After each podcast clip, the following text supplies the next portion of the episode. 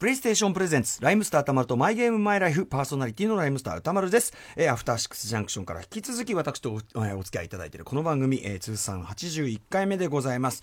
えー、今週からゲストにお迎えするのは、アニソンの帝王、兄貴こと皆さんご存知、歌手の水木一郎さんでございます。ね、えー、もうあの歌手デビューから50周年ということで、本当に今すごいキャリアをお持ちですし、えー、例えばそのゲーム関連で言うならば、まあ、スーパーロボット対戦ね、えー、を通じて、すごいこう、なんとかアニソンの復権というか、アニソン歌手の復権みたいなことを、まあ、ある意味ゲームと関連してね、まあ、成し遂げられた、えー、まあ、革命的存在であり、そして未だに現役バリバリで、えー、活躍されている。そして、ゲームに関してもバリバリ現在進行形でやり込まれているというようなことも枯れずの噂で聞くというね、しかもそのやり込み具合がまた、ある種の独特なね、またちょっとこだわりぶりがね、あるということなので、お話伺うのが非常に楽しみです。えー、さらに今週はスペシャルウィークということで、いつもとはちょっと違ったプレゼントも用意しております。番組の最後までぜひぜひお付き合いください。ということで、ライムスターたまるとマイゲームマイライフ、プレイ開始です。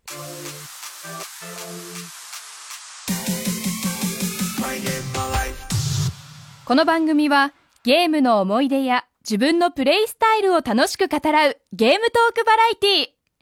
今夜のゲストは、アニソンの帝王こと、歌手の水木一郎さん。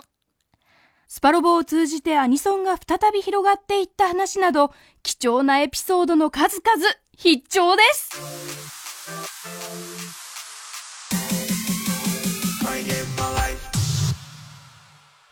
ということで今夜のゲストをお迎えいたしましょう。もはや説明不要。皆さんご存知。兄貴こと歌手の水木一郎さんです。いらっしゃいませ。はいこんばんはだぜいやもう声のもうね最短距離で。ありがとうございます。この時間本当ねいいんですよ。朝よりも夜の方が。あそうですか。やっぱり絶好調全開で。ありがとうございます。Z 好調で絶好調、はい、いろいろもう短時間でいっぱいいただいてありがとうございます。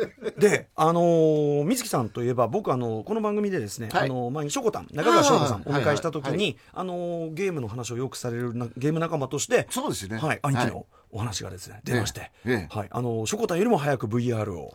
手に入れてというような、ね、話とか結構よくされるんですかあのねいやいやいやしょこたんがね例えばあの兄貴このゲーム面白いよとか、これやってるとかまあ大体ドラクエがもう最初のきっかけなんですけどね、はいそうするとその同時に始めるとどうしても僕のはいつもしょこたん越しちゃうんですあのレベルも。長時間ややられる。長時間やるしほとんど寝ないでやるっていうね。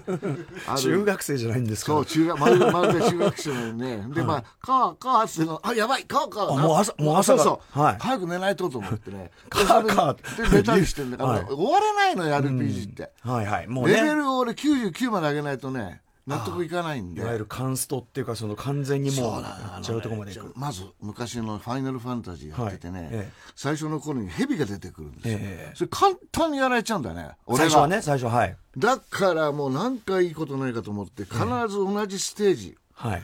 そんな先行けば、早くもっとレベル上がるんだけど、同じステージを何遍も何遍も何遍も何遍もレベル上げて、10とか20ぐらい上げちゃってからもその蛇やっつけたら、いとも簡単に、はいやっつけられたんで、ね、これやっぱりレベルだぜ。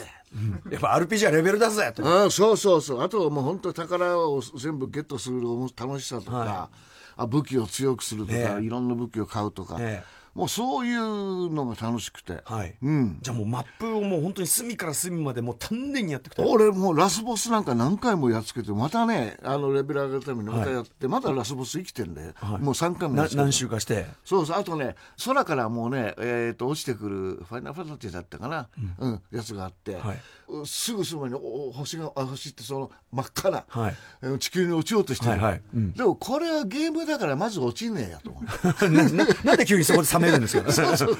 こんなに入り込んでるねゲームだから落ちねえからもうちょっとこう遊んでもっとレベル上げたり、はい、もっといろんなものゲットしてから、はい。最終的に行こうとかそ,、はい、そういう遊び方するの僕。ありますね確かにね、うん、なんかストーリー上あの危ないわ早くなんとかしないとみたいなこと言うんだけど大丈夫でしょこれ。あそうでもですあのでもね焦るの 焦りは最初は焦る。あちょっと行かなきゃと思うんだけど。そう最初は焦るのよ、でもよく考えあゲームだからねみたいな。急にさ急に冷めて。まだまだレベルね。でありますよね。カウントダウンしてないから大丈夫でしょっていう、ね、そうそうそうそう、あそう。よくビーン、はい、あと何分後かビーン、ビーンバイオハザードのクライマックスとかないけど大丈夫。そうああいう場合、あれは最初焦るんだよ。ありますねあれね。やべえと思うんだけど、あれ待ってよと、うん。じゃあもう時間に余裕がある限りはもうとにかくマックスまで行きやすいタイプっていうかそうですね。スタイルは。そうちょうど僕がね遊びきって約500時間ぐらいとかね、ええ。あの500時間。以上とか遊んでそろそろという時には、まあ、新しいゲームが出出るうまくしたもんでねこれね。新製品がねちょうど出ますからね。普通に普通にゲームをやり込んでいる中高生の話を聞いてるそうですよ。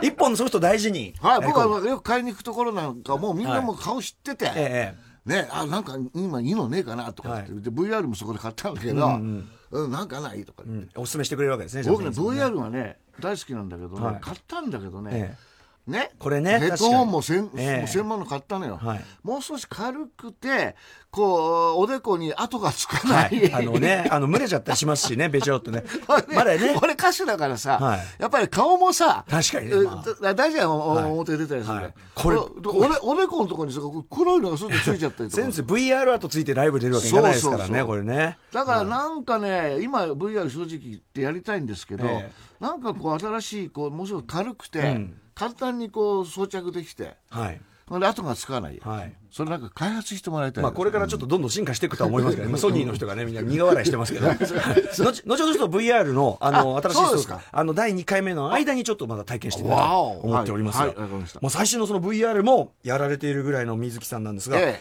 テレビゲーム、出会いとかって、え出会いはやっぱりね僕はインベーダーゲームですよ、はい。最初喫茶店に行って、そう、ゲームセンターというより喫茶店でしたね。あゲームセンターじゃないその前ですから、喫茶店でもうお店の人に100円あの崩してもらって、はあれインベーダーだブロック崩しだってやあ、って、もう、はい。毎日のようにやって。まあね、レコード会社が当時コロンビアだから、はい。赤坂ですよね、はいはい。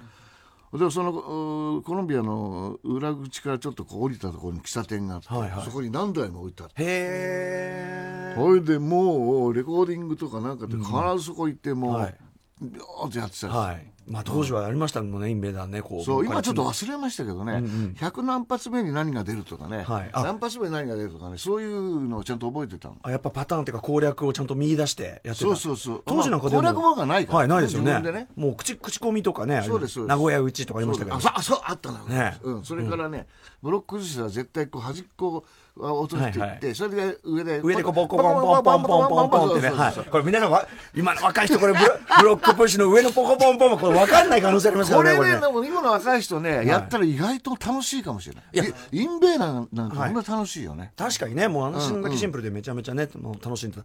ゲームセンターで、まあ僕ら、僕もあの、まあこう見て49なんで、ええあの、まあゲームセンターから、でもゲームセンターですねはい、始まってるんですけど、となると、その、いわゆるこう家庭用ゲーム機を、こうご自分で購入されたっていうか、お家に置いたりっていう時期って、あ、ファミコンとかそういうのはね、ありましたけ？ど、スーパーファミコンとかね。はい。まあカセットええでガチャガチャやってるんですけど、まあなんかこう、その当時はその当時でドットのゲームがちょっと多くて、まあ荒いですけどね。で、今のやつの、はい。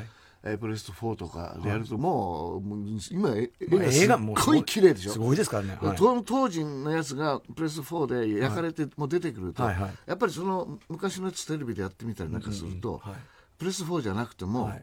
昔俺あの OD あ 3DO だ。3DO。3DO 来ました。3DO、はい。うん。で例えば「信長の野望」とかその当時買って覇王連のやつとか買って、モノマネの野望、覇王伝、シリーズ5作目。僕が一番最初にやったのね、はい。でこれやって、まあ、途中で 3DO が壊れちゃって、ええそれ今度プレステはい。2かな、2かなんかにあ移植したんですよ、はいはい。それ信長のをそれをファミ通の人とかゲーム好きな人とに「い。や今あるよ」はい。って、あのその CD で、はい。あるから」ってソフトが、はい。でくれたんですよ。ええでそれで今やってるんだけど今？プレステ2で。はいはい。プレゼントした真っ赤なプレステ2へえ、特製のっていうか。そうです、でそれでやるとやっぱり荒いのよ。まあね、今のね、今のスペックとしたらそうですよ。でも今50インチのテレビでやってるから、あの結構後ろに下がってはい。遠目で。やると、はい。もうなんか綺麗に。いや、無理して、その、なんで昔のゲームそんなやるんですかいやだから昔のやつっていうのは、はい。俺もだからああの荒野さんにも言ったんだけど、ええ。なんていうかな新しくしていくとねどんどんどんどんね、ソフトが難しくなってくるあちょっと複雑化しすぎちゃうのがありますねね。そうそうそうそう、うん、だからシューティングでも何でもそうでもどんどんこう難しくなっちゃう、はい、バイオハザードもね、はい、あのー、最初の頃、はい、信長の野望も最初の頃がいいんですよ、まあね。まあ、うん、いいっていうかその簡単だからいいっていうんじゃなくて、最初のやっぱ衝撃ありますからね最初のあのバイオハザードで戸を開ける時の怖い、はい、あれ？あれ？本当ですよ。病院とかなんか行った時のあのはい、あの次の扉は何だろうって、そういうのが、はい、一作目のバイオハザードの最初のゾンビが振り返る時の恐怖を超える恐怖は僕やっぱゲームで味わったことないですもん。あやっぱりねあれがねバイオハザードのいいとこでね、はい、やっぱりそのあのゾンビが今速いんだわ、はい、あまあ走る系が、ね、走る系、はいはい、ゾンビが速いからこっちも逃げなきゃいけないし、うん、それからその怖くないんだわ。あのどっちかっていうとシューティングの方に行っちゃってるんで、はい、そうするとなんかさ、はいはい、やっぱりむ昔の感じがいいんじゃない、って言って、俺はもうずっとバイオハザード、何もつかない。バイオハザード。あのお城じゃなくてすごい、お城ねあの日なんかこう洋館がねありまね。あそこを何遍もやって、うん、あのやっぱでもあれですね。だから多分水木さんの落ち着いて攻略していくスタイルからするとやっぱり今のこう世話しないこうわ走ってきてバシバシっていうよりはやっぱちゃんと落ち着いてこう攻略したい。そうなん。だから僕はね、必ず一人でやるんですよ。あゲームを一人。は。いはいまあしょこたんが来たら、はい、まあ一緒に。モンスターハンターとかするんですか？あモンスターもそうだけど、はい、ソフトあハードハード。ハード。ハード。PSP とか。そうそうそうそう、はいはい、最近今そそっちいじってないからだけど、うんうん、はいそれで取り替えっこしたりねいろいろ。ああなるほどなるほど、うん、まあ、そういうのはするけどもでも基本的には一人でやり込む。やり込みましたね。ひたすらやり込むという,、うん、いうか俺がいたら迷惑でしょ。いやいやまあ確かにそのねカーカーっていうところまでね やられるわけですから。これでも最初にそのゲーム機お宅にその来たのが 3DO っていうのがこれ珍しいですなそんな 3DO にしたんですか？いや 3DO があのそういう CD ソフトがかかったんで、はいうん、うん、やっぱその信長の野望が。そうですそうです。信長の野望はやっぱこうやって、うん、あこれはっていうのはどこでした？やっぱり面白みは。あのねもう全国制覇するって分かってたらもうそこでやめるんです。うん、うん、あもういけるよって分かったってやめる。そうそうそう。だから例えばあの九州からどんどんどんどん攻めていったり、はい、最初はねもう当然信長でやった、ええでその後武田信玄になったりとか、はい、いろんないろんな人、はい、あんまりあんまり強くない武将でやったりとか。そうそうそうそう、あのねもし地方行くじゃない、仕事で、そう。その土地その土地その土地の大名から始めて。あこれいいですね。そう。思い入れがね。そうするとね、はい、あの何年もできるんですよ。であの長く長くできる。もう本能寺の信長の本能寺のなくしたり、はい。はい、信長60歳ぐらいまでできてたり、はいはいはいはいもうどんどん変えていくんです。歴史を改変して。歴史を変えやっぱ水木さんとにかくゲームを長くやり込みたいっていうのがあるわけですねもうね。あとはまあ勉強になるよね。あはいはいはい。うんうんうん、やっぱ歴史の。歴史本買うよりもそのゲームの中のいろいろこの武将はこうだああだったこうだったって全部書いてあるから、そういうのを勉強したり。うん、うんだからそういうのになるし。確かにでもその地方あちこち行かれるお仕事ですからそう考えるといいですねやっぱね。そうですね、うん、あとまあ自分でこう RPG も好きですけど自分でこう建築していく、あの作っていく。A 列車であ A 列車で A 列車で、はいはい、とかで街を作ったり、はいはいはいああるいは株の勉強したり。あどの株を買おうかなとかいろんな勉強して、はいはいはいはい、あこういうシステムなんだとかそういうのを勉強したり。でゲームって、ね、まとめっていうか本当のことでこうや、うん、いくからね、はい、それでもう自分であなるほど。って勉強したり、うんうんうん、あとあと、まあ、本読んで想像するのも僕は好きなんですけど、はい。ええやっぱ俺アニソン歌ってるんで、うんうん、アニソンっていうのはあの他の歌と違って絵があるじゃないですか、はいはい、その絵に合わせて自分がヒーローを歌えばいいわけですよね、うんうん、全くその絵と違うヒーローは歌歌わないわけです、うん。はい、だからそういうのがあるんで、はい、本だとその字を見てるから自分でこう想像して、はい、あこういうこういうふうなとこなんだろうねこういう景色なんだろうね、はい、そうする、これも素晴らしいんですけど、やっぱりゲームだと現実に、今のゲームなんか、今のなんか本当にそこにいるんじゃねえかとかね綺麗だから、もうその中で自分が思うように動かせる。うん。本は思うように書けない。本書けないって動かせない、はい、ストーリー決まってます。ストーリー、はいはい、映画も、はい、そうですよね、はい、アニメーションはあのアニメはもうストーリー決まってますけど、うんうん、ゲームは自分で動かせるから、うんうんはい、自分が主人公で、自由にあっち行こうこっち行こう、こうしようこうせみよう戻ろう、行こう止まってよう、い、ろいろできるわけです。だから、これがだから自分なりにできるからゲームが、そうか。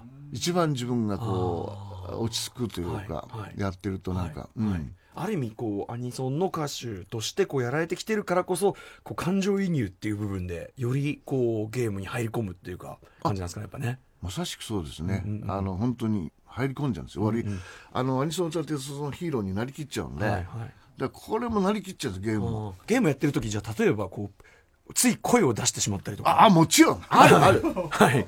もうあるもん。もう一人で「うわー!」とか言って ものすごい水木さんのいい声がもう部屋から鳴り響きまくって っていう状況になるわけですね。ありますよ、それは。うんえー、やっぱ、あの、兄貴のプレイ、プレイしてるとか、やっぱちょっと見たいですけどね、やっぱちょっとね。ねいろん、いい声が鳴り響いてるっていうね。かと思いきや、さっきのね、まあゲームだからみたいな。そうそうそう。急に冷めたことに。そうそう、急にね。ちょっと待ってよ、ゲームややなっていう感じで。で、あと、先ほど、まあその、もちろんアニソン歌手として、まあね、もう長年50周年活動されている、はい、えー、水木一郎さんですけども、あの、ゲームとの関わりでいうとやっぱスパロボ。そうですね。これは大切ね。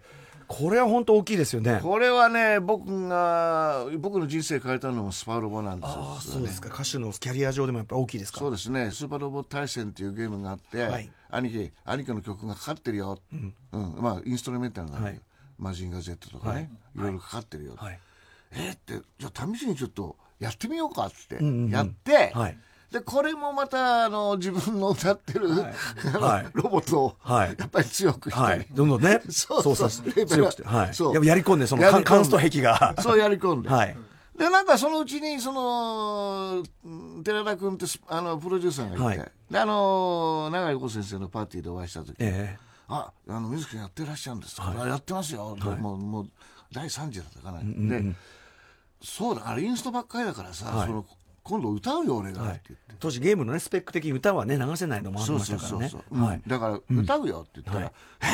本当にそんな歌ってくれるんですか?」って、はいはいはい、それでまああのスパロボの大戦の歌を何曲か歌ったり、はい、アルバム出したりとか。そうアルバム、その時にライブをやっちゃうぞ、うんうん。それでスーパーロボットの対戦の名前そのまま出せないので、はい、じゃあもうスーパーロあのロボネーションっていう名前にしてアルバムを発売して、はい、それでそのアルバム発売した同時にライブをやるって赤坂ブリッジで、実は。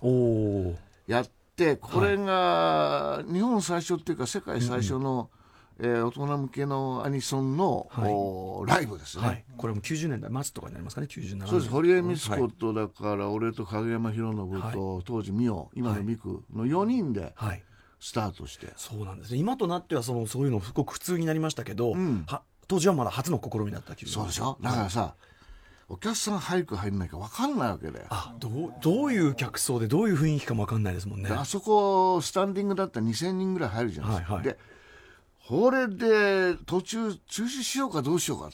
あそんな感じだったんですか？主催者が言い始めてきたんだけど。それは例えばチケットの売れ行きがとかですか？いやまだ売り出す前だと思います、とにかく、まあ、やっぱこれはちょっと。でも俺はそれダメだよ。俺はもう永井豪先生にも言っちゃったし、うんうん、作曲の渡辺中明さんにも言っちゃったから、はいもうできませんわ。これは男としてもできない、うんうん、もう喧嘩したんですよ、はい、ね、うん、俺は出る。じゃあ我々手を引きますとかあそんなそんなにもうやビビってたって。どうぞ、はい。うん、どうぞ。それであの我々だけっていうかやっぱりこういろいろそのレコード会社がスポンサーになって、はい、えー、初めて、はい、やったらもう本当に超満員、うんうん、最初はだからマジンガー Z でもう、はい、バンドフルオーケストラで入れて、はい、マジンガー Z でマジンガーって出て、はいはい、でもうみんながもうびっくりして、はい、わーって客が客がお客さんがびっくりして、ここでみんなで大きな声で歌ってくれて、歌い終わったらダンダンと終わったら「兄貴!」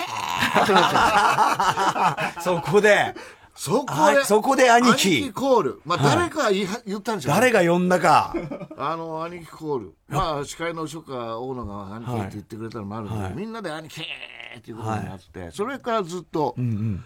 えー、1997年ですからね、はい、それからずっと兄貴になってますいやすごいですよね、うん、それまでそのアニソンで大の大人が合唱してわーっていうのなかったわけですかもんね。ないし、はい、あのお客さんも俺は子供の頃歌ってたマジンガー Z 歌ってる人だからね、はい。はいはいきっとじいさん出てくるよ。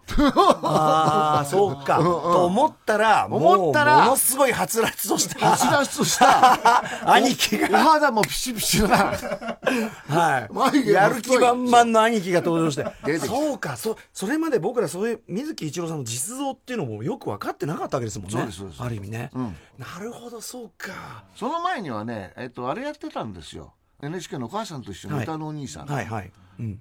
田中誠司君になって2代目で、はい、だからそれを見てる人は、うんうん水木一郎って知ってるけど、はい、まさかマジンガー Z を歌ってる水木一郎とは思ってない、ね、やっぱノリは違いますもんね全然違う、ね。うん、まあ、この番組もゲストで来ていただいたロックバンドのベースボールベアという曲の小出祐介君という男が、まあ、めちゃめちゃスーパーロボット対戦大好きで、はいはいはい、であのまさにこの今おっしゃってたお話、うん、この時のスーパーロボット対戦のあのライブがそのアニソンの歴史を変えたんだっていうのをすごく力説してあなんか泣けてくる俺、嬉しいな。本当。しかもそれであの兄貴のですね、その例えばマジンガー Z の兄貴の歌唱がこの木を境にどんどんあのエスカレーションしていくっていう ゼーッとの言い方がどんどんエスカレーションしていくとの聞き比べて。まそうなんだけど ある時それじゃいけませんよ水木さん。やっぱりテレビで歌ってたようなおそうにちゃんと歌ってくださいって言われて、あそりゃそうだよなって今は本当に。今はちゃんと戻ってちょっとオリジナルに近づいてそう今これ、あの、元のマジンガー Z 本当に普通に聞き比べると、あれ？っていう、意外とおとなしいっていうのがね、あって。もう元はマジンガー Z、はい、だけ意外とね、綺麗を。一泊だけど。それがだんだん、でも、この、やっぱスパロボのこので歴史が変わったのがあればこそ例えばあの僕アニキが出てきた時のももももクロに Z がついた時のうん、あの中野サンプラザのあれ聞いてたんでああそうで知らないで見てるじゃないですか、うん、だからでアニキ出てきてのももいろクローバーゼーットっていうのを。そうそうそうそう。あれあ。のレコーディングして、はい、ひっくり返りましたからそれリアルタイムで見たから。そのしかもあの時の Z は多分デフォルメされきった Z ですから。もう。だからももクロにその俺の Z ポーズを教えて、はい、ミリオンビリオンジリオンの、まあ、ジリオンマジカ Z、はい、Z もあるんだけど、はい。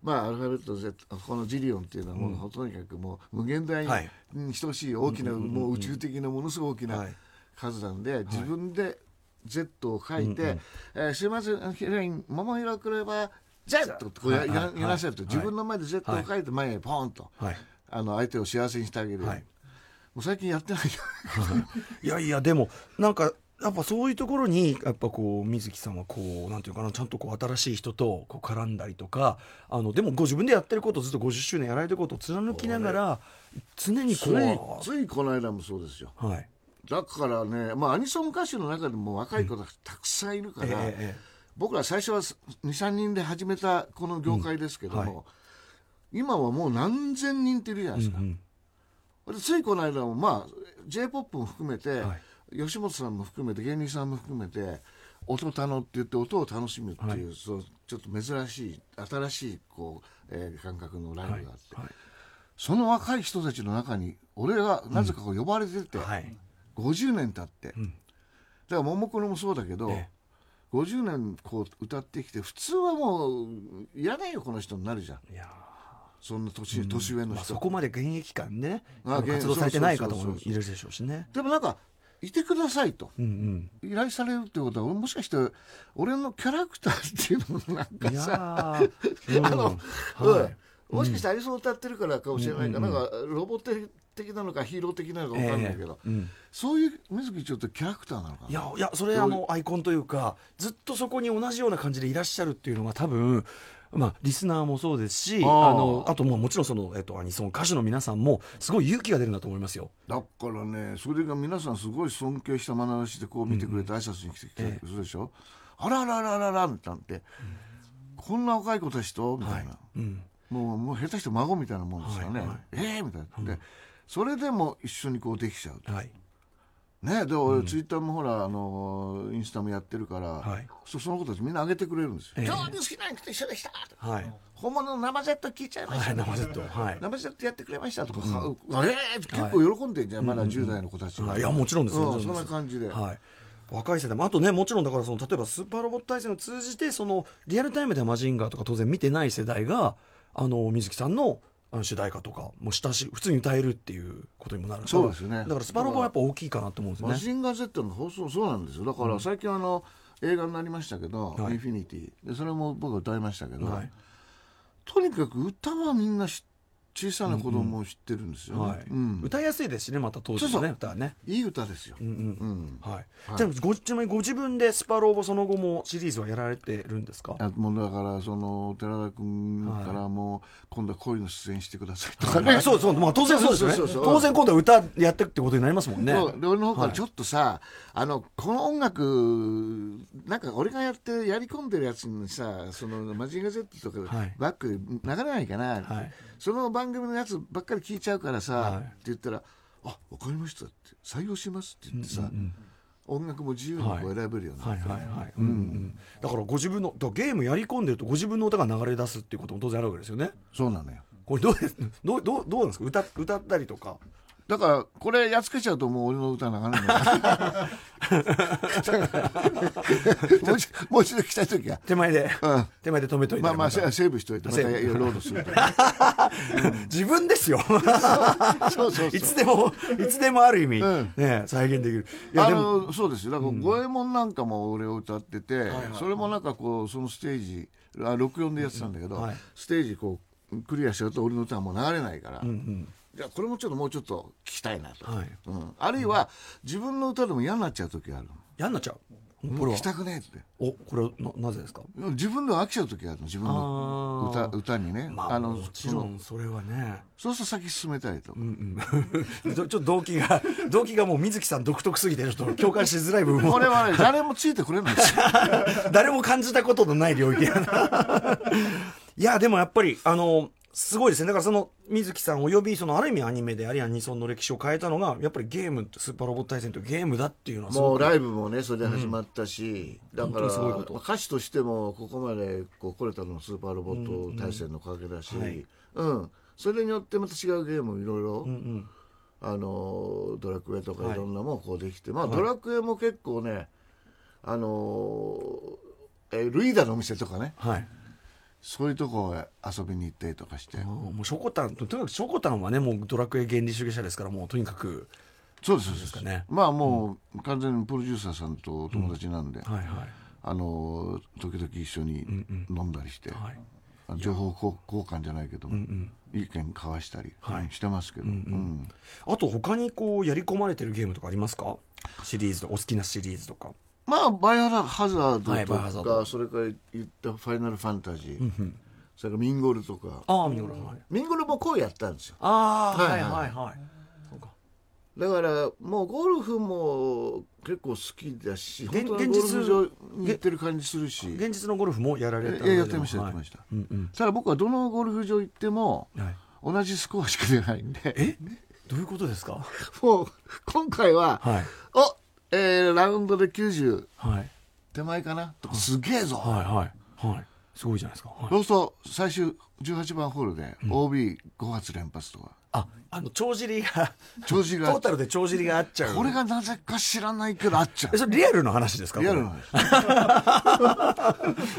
なんか七不思議みたいなのが。これはもう本当どこ行ってもそう、じゃあ逆に最初調子悪くても後で調子上がるってことですか？はい。後半で後半のラウンドでよくなって、これはあの不思議ですねとしか 言いようがない。もうだからもう100切れるか切れないかの間を行ったり来たりして,、してて。はい、うん、なるほど。いやでも相当なもんですねもね、はい、あとあの海外ゲームとかやられます？海外のねゲームはあんまりやらないですね、うんうん、まあやる機会がないっていうかはい、はいじゃあぜひちょっと今度ねあの今日とかもおすすめしたいもんあ本当？はい。あそうなのだ。からはい、だからこういうラジオに出たり番組出るとさ、はい、広がるのよ。あなるほど。ね、うんうん、そう思っていただける俺の知らないゲームがあったとかさ、はい、そう思っていこれ例えば今最新のマーベル・スパイダーマンってスパイダーマンのゲームが出てるんですけど、はいはいはい、あのー、これなんか相当相当おすすめですね。めちゃめちゃやり込みもできますし、うん、あのー、それこそキャラクターになって中に入り込んでっていうのまさにそれなんであできてレベルも上がる、レベルこれがまた今のこうアクションゲームでもレベル上げ要素があるんですよ。街中にいろいろ隠しアイテムがあってこれを取っていくと。それ面白い。そうでも RPG の意味だもん、ね、そういうそういう要素も今もう必ず入ってあの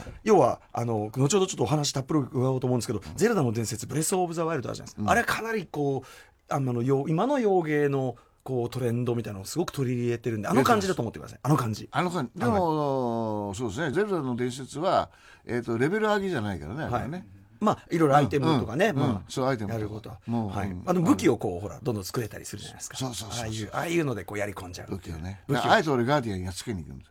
あ、俺ガーディアンすごいよね、はい、もう今度時間あると話すけど、はい。はい。はい、俺プロだから。プロプロ。ガーディアンハンターだ。はい。えもう怖くもない。あもう 怖くもない、うん、結構ねだって。もう最初のうちは逃げてたけど、怖くもない今は。あそうそれはねもうすぐ近くまで行って、はい、ポーンって高いとこ飛んで、はい、飛べば止まってるから、うんうん、その目ん玉あ。の矢で撃ち抜いて、はい、それで古代の巨大なコア、うん。はい、あるんですよ、うんうん、大きなの。はい。えー、あれが今400ね50いくつ取ってるんです。あのいろいろねちょっとね「ゼルダの伝説」ねこの最新作「ブレス・オブ・ザ・ワイルド 」のやり込みは水木さんはちょっと上級してて今は、えっ、ー、と、あれですね、コアを何個取られたって思いました ?400? 取られた。古来の巨大なコアを450かな、ちょうどね。あと、コログ。コログは888匹。あれ全部で900匹なんです。あと12匹。普通そんな100とかじゃない、そんなもん、100取って100とかそんなもんうん。そんな取らないか、こんな。ね、あと祠は120個全部、すべて。祠。あのー、僕も割とこうオープンワールドのああいうあれだと最初にマップを全部開かないと気が済まないタイプなんですけどちなみに「ゼルダの伝説は」えーと、どれぐらいプレイされてるんですか？1000時間 あのー1000級はねやっぱりモンスターハンター派の人は1000級いらっしゃいますけどついにゼルダも来ましたが。モンハンもね好きですよ、うんうん、あのだから小島君とよく話をするんですけどモンハンのプロデューサーのね。あはいはい。これちょうど888になってるはずですけど。あコルが888はい。来てますね。はい。あの祠は120 120もくんね。これはもう全部ですもんね、うん、へえこれえもうミッションとかも一通り全部やったそうですね。あのミニチャレンジ。ですか、はい、うん、それもやったりあとねあこれ、はい、ほら巨大なあの古代の子は、はいはい、一度に2個出る時あるんですへえ一度2個はいはいはいはい。あ見たことない画面ですね、はい、うん、へえもう一度2個出るななんかそのね先ほどもあの放送前にいろいろお話伺ってるとなんか多分「ゼルダの伝説」みんなやってるのに、うん、あの多分水木さんほどやり込んでる人がいないのか、うん、水木さんしか知らないいろんな情報とか、あ、裏技いろんな技とかね、先ほどのね、あのー、ね、こう、もう止まってるからとかね、もうなんか世界の法則を知り尽くしてる感じがもう ゼルダに関しては。そうですね。うん。あとね、なんか、そうそう、あ、ダイヤモンドが200いくつだったか忘れたな。ちょっと待って。写真撮ってあるのに出てこないんですけど。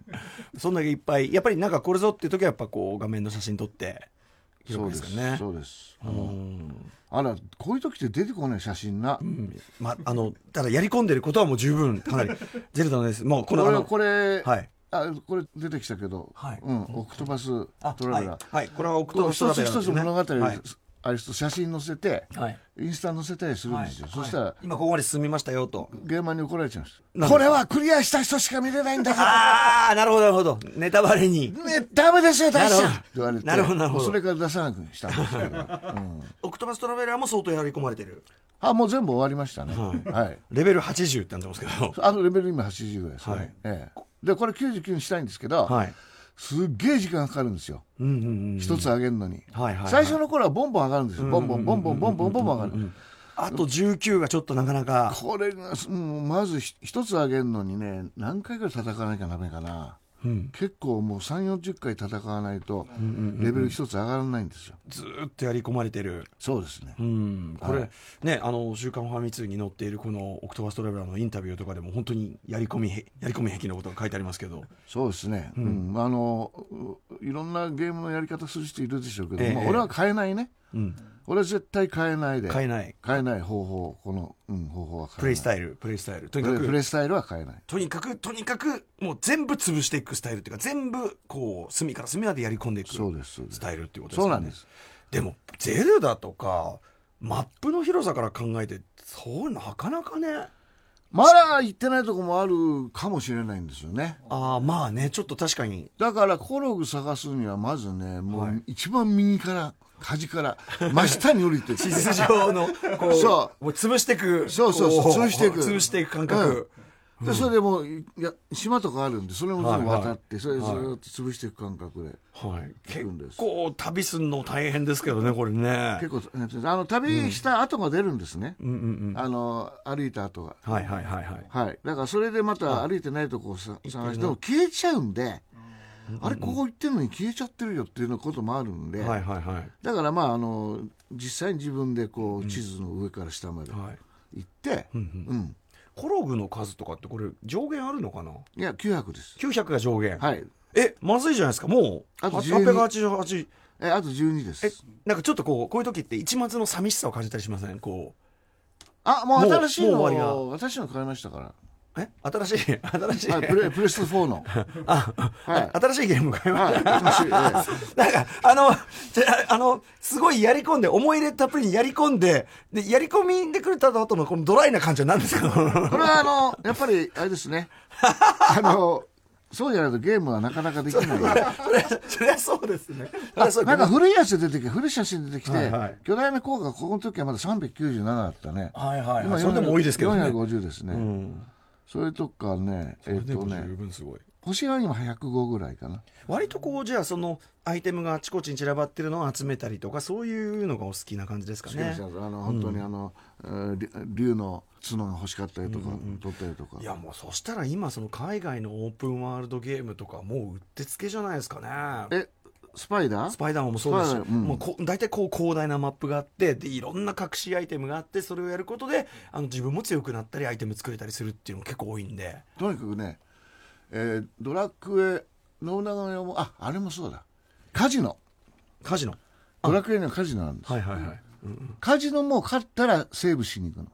ああそれでカジノの一番高いやつをゲットして、はい、それでまた旅に出るとか、うんうん、いいいい成績のとこだけセーブするそうですそうです、あの増えたら、はい、これってでも要するにすっちゃう時もあるわけですもんね。そしたらそしたら一旦リセットっていうかそのもう一回手前のとこもう一回労働し直してみたいな。そうです。だからその前それも買ったらとにかくセーブする、はい、めちゃめちゃセーブを。はい。セーブを。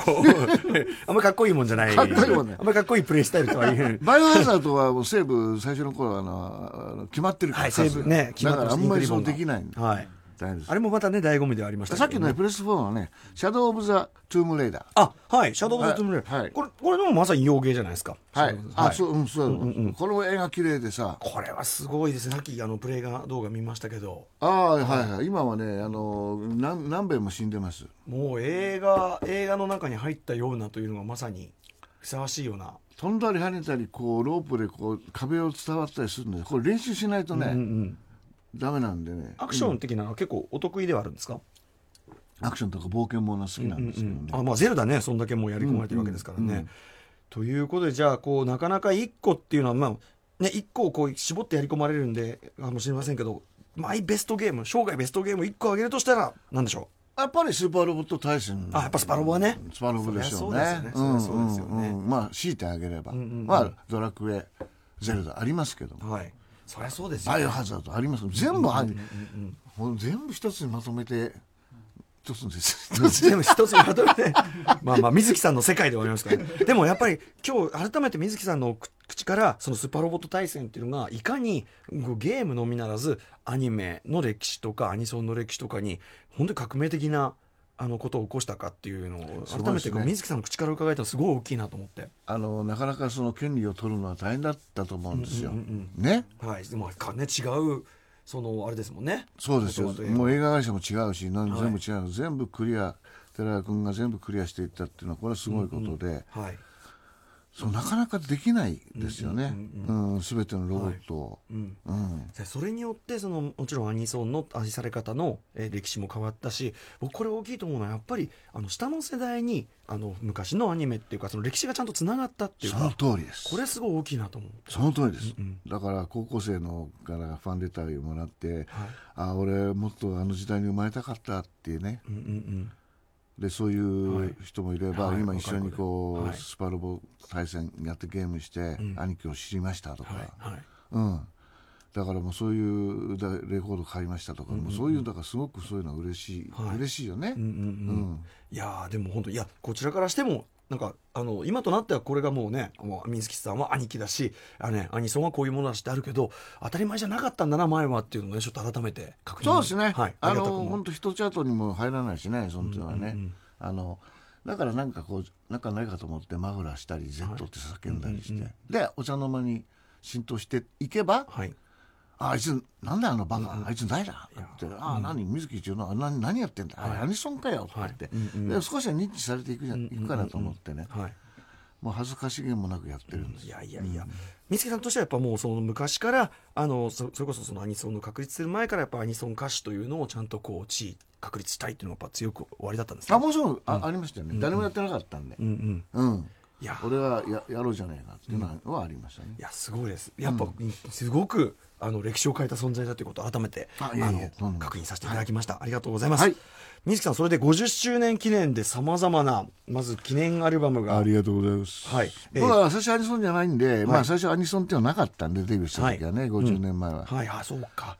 まあ、カンツォネ歌謡っていうでデビューしたんですけどもその当時カンツォネ結構流行ってまあ、そのうち青春歌謡を歌ってみたり、うんうん、その当時の録音して、まあ言い方悪いですけど、うん、発売されなかった。未発表だった未発表だった歌も含めて、はい、えー、残りアニソン特 son をまた入れまして、はい、それからえー、ハピネスという、うん、その堀江光子遠藤正明が詩を書いて、はい、影山博信が曲を書いて、はい、歌手35人が、はい、えー、サプライズでその歌を歌ってくれて、うんうん、僕にプレゼントして。すごいですねこれもね。でそれ兄貴じゃあ歌ってくださいって言って、はい、うんじゃあどっかのイベントで歌おうねって言ってたらコロンビアさんからそれレコーディングしちゃいましょうってこと。なんだ、うんうん。で新たにレコーディングそれも入って、ハピネスも入って入って、はい。うん、だからその幻のデビュー曲の口づけっていうのも入ってて、うん、200票の、うんうん、それから「売れない歌手」っていう歌も入ってて、売れない歌手なんて俺50年間封印してたんだよ。へこんな恥ずかしい歌入れんじゃねえよって言ったんだけど、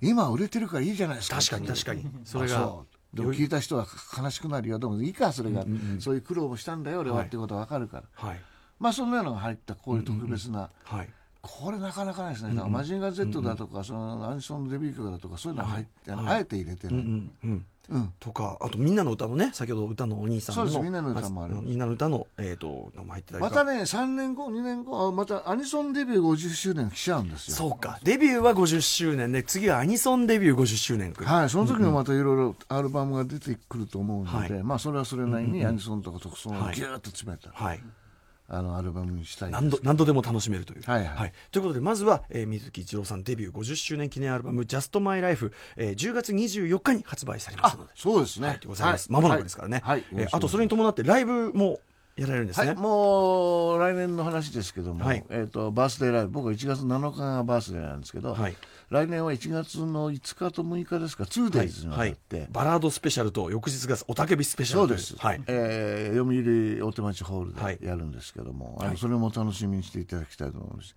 結構ねあの俺っておたけびとか結構うるさいのが得意だと思うでしょ、うんうんうん、本当はねあのジャズ出身なんで、はいはいはい、バラードが結構自分では好きなんです、うんうんうんうん、じゃあこの1月5日土曜日の方はこれがしっとりとした方がしっとりとたっぷり挿入歌とかエンディングとか、うん、そうですよね。そっちもありますもんね。あの洋楽とかね、うんうんうん、でもうその次の日はもう主題歌だけバーッといくか。これでも2日目いつもその兄貴のそのテンションで何十曲歌いこなして、うん、喉とか本当にもうねあの19年前に来年20周年なんですけど、うん、24時間選曲ライブ、はい。ね、これがなんか成功しちゃいましてね。はいそうなんですよ。それぞれ選曲ライブ。俺ってこういう声してねなんていうの低音がね全然枯れないしね、うん、ずーっと1000回言っても枯れないです声が。これは発声の仕方がすごくいいんですかねやっぱね。多分いいのと、まあ、よく専門の先生に言わせると倍音が声にあって、はいはい、それが響いてすごくよくて、これは全然疲れない要素の一つもある要はおたけびっていうけど無理してわーってやってるわけじゃないっていうところなのかもしれないですね。その通りの、うんうん、あんなねうるさくやってるけど、うん、本当は 70%80% ぐらいでやってる、なるほど、はい、いや今日お話こうお話言葉でも十やっぱあのやっぱ豊かな声されてるなちょっとまあラジオ聞いてる人の前で、まあ、や一発やりますけど、はいあの絶対こうザーッとってやっちゃダメ、うんうん、こう飛ばすようにこう、ザッって飛ばすんです。おお飛ばすイメージとしては、はい、こうエコーが後でかかるように、うんうんうん、ザッザッザッってかかるような感じの抜け方でやると大きく聞こえるし、はい。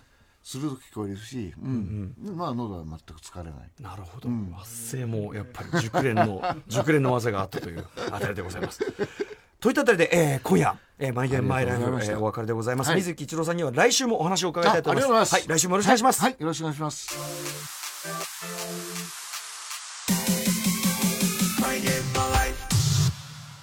はいということで今夜の「ライムスターたまるとマイゲームマイライフ」いかがだったでしょうか？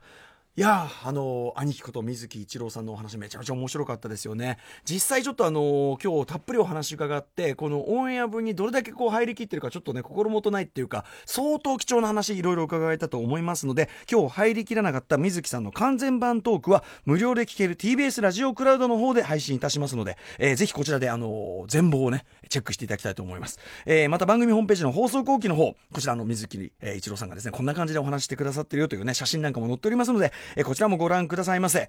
そして今週は、スペシャルウィークということで、今回は、プレイステーション4用ソフトを、えー、プレゼントいたします。タイトルはですね、まあ、番組こちら側で選ばさせていただきました。えー、まず、えー、こちら、私、一押しでございます。マーベルズ・スパイダーマン。めちゃめちゃ面白い。やり込めますしね。えー、そして、FIFA19。えー、そして、コール・オブ・デューティー・ブラック・オプス4。えー、そして、絶対絶命都市4プラス。そして、え？え？これも？レッド・デッド・リデンプション 2? 俺まだ、この放送収録時点ではこれまだ僕、触れてもいないのに、これを皆さんにプレゼントするんですか？ええー、いいな俺が欲しいな5作品のいずれか1本を10名様にプレゼントいたします。ソフトが欲しい方は、ゲームにまつわる思い出を、マイゲームアットマーク tbs.co.jp、マイゲームアットマーク tbs.co.jp まで送ってください。メールには、住所、氏名、電話番号と、どこかにソフト希望と書いてください。どのソフトが送られるかはね、えー、発送をもって代えさせていただきたいと思っております。えー、それでは来週もコントローラーと一緒にお会いしましょう。お相手はライムスター田丸でした。